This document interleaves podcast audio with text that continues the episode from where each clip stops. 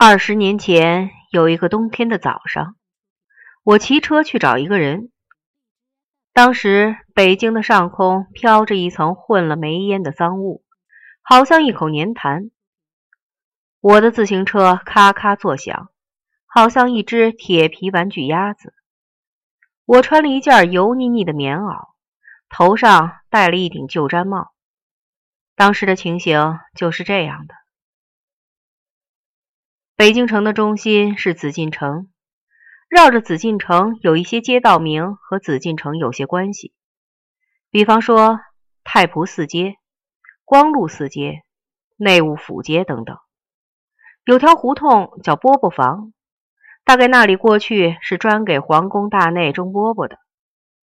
有条胡同叫奶子房，过去大概住了一些为大内服务的奶妈。那些胡同里的房子都不怎么样。七三年到七四年，我经常到那一带去，对那一带的情形知之甚详。当时那一带的胡同里都铺了柏油，但是胡同还是那么窄。有些破房子拆掉了，但是没有好好翻盖。新盖的房子都是用烧得很次的红砖砌的，背面甚至是空心的煤渣砖。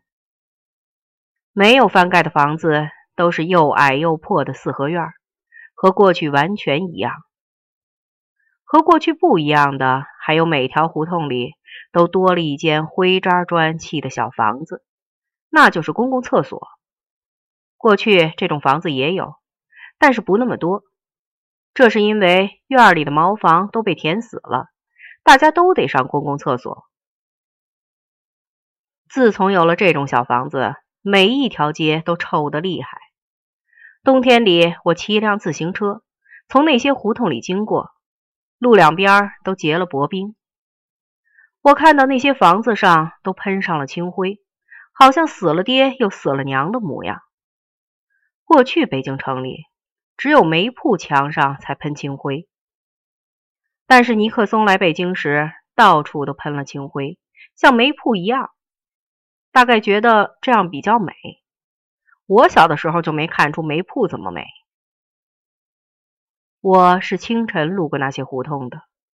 北京城里当时有一层薄雾，所以没有风。天气很冷，但是并没有冷到冻鼻子的程度。那时候除了上早班的人都还没起来。在胡同口碰见一位少妇，正在倒尿盆。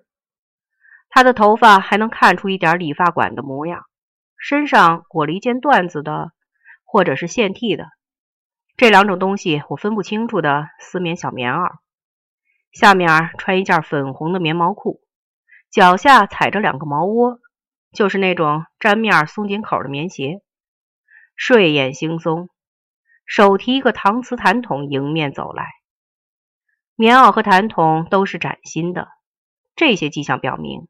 他结婚还不到一个礼拜，当时我正盯着他领口看，因为他的脖子和胸口像雪一样白。我记得她是很漂亮的，但是现在想不起她的模样。就我当时的年龄来说，记性本不该这么坏。这是因为他走到了下水道口上，就把痰桶一倒，不仅是哗啦一声，里面还滚出两截屎来。所以我就没记住他的模样，只记住了屎的模样。那屎橛子无比之粗，无比之壮，那东西就冻在了铁篦子上，大概要冻一冬天。在那上面还要冻上剩面条、剩米饭，好像一块奇形怪状的萨其马。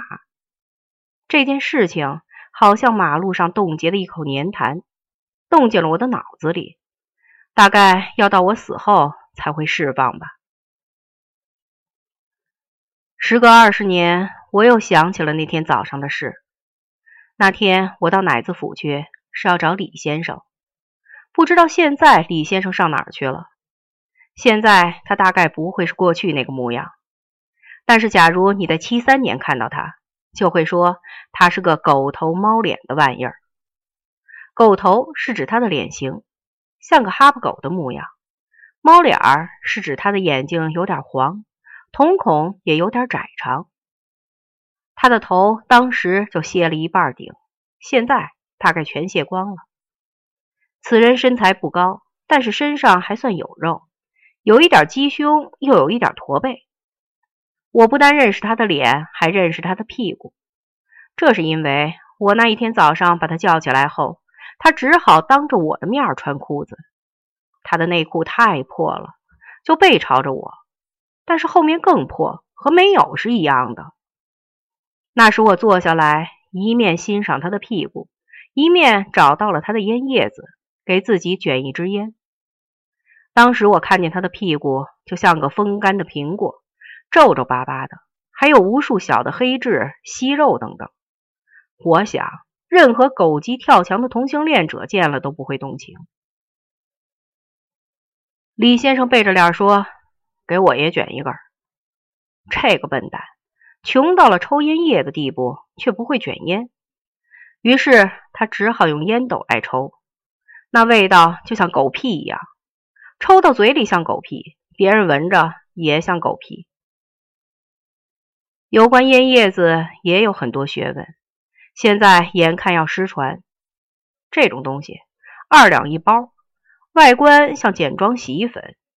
有一种是白纸上印红字，那是晒烟，抽起来还可以。假如是特级，就是关东烟，比香烟还好。还有一种是绿字，那是烤烟，抽起来就像狗屁。但是狗屁也分级，二级以下烟叶里有草棍、洗衣钵。书架杆儿不是纯狗屁。李先生的烟叶子是五级的，抽到一半，烟头里掉出一个黑球来，经仔细辨认，是个烧糊了的死苍蝇。为此，我还恶心了好半天。我还能想起不少有关李先生的事情。李先生出门时骑一辆自行车，那辆车可不是一般的自行车，而是一辆匈牙利的道轮闸。这种车非常少见，甚至比日本鬼子留下的老富士还少见，因为它是五二年匈牙利在北京开博览会时送来的样品。自从到了李先生手里，他就再没有修理过，任凭车上的零件一样样脱落下来。据说有一次车座不见了，李先生就在座管上骑了一段时间，骑状就如在受装刑。疼得龇牙咧嘴，手舞足蹈。后来他痔疮大发，才不得不买了一个旧车座。李先生上车的样子也是十分奇特，他总是推着车向前奔跑，在奔跑中弯下腰，把脚蹬子转到一个特定的角度，然后踏着脚蹬骑上自行车。那种奔跑中矮身转脚蹬的身法，酷似狗撒尿。李先生和我一样，专干些不能干的事儿。我干的事儿是想写小说，经常往刊物投稿，但是总是被退回来，并且不是退还给我本人，而是退到党委办公室，附有一封公函，建议对投稿人加强思想教育。但是很少有人真来教育我，因为我是小神经。李先生干的事儿，倒不是写有维多利亚时期风格的小说。而是要研究西夏文这件事儿，并没有思想意识方面的问题，但他本职工作是个俄文翻译，一研究起西夏文就看不进俄文了。而且他在研究西夏文时，你就是在他眼前放鞭炮，他也听不见。这个样子完全不能上班，因此他早早退了职，靠偶尔翻写稿子为生。谁知后来碰见了文革，取消了稿费，差一点就把他饿死了。李先生因此气急败坏，说过好多大逆不道的话。我听见了这样的话，就这样安慰他：其实这件事也是蛮公平的。为什么只许老天不下雨，饿死非洲的游牧民，就不许中国搞文革，饿死你这搞翻译的游牧民？何况从现在的情形来看，你到底饿得死饿不死还不一定。但是他还是要继续说些反动话。要是天不下雨，饿死我认了。现在的事儿是，我又没招了谁，惹了谁，有人非要逼我跳火坑。李先生的情形就是这样，我到今天还记得。人活在世界上，就像一海绵，生活在海底，海底还飘荡着各种各样的事件，遇上了就被吸附到海绵里，因此我会记得各种事情。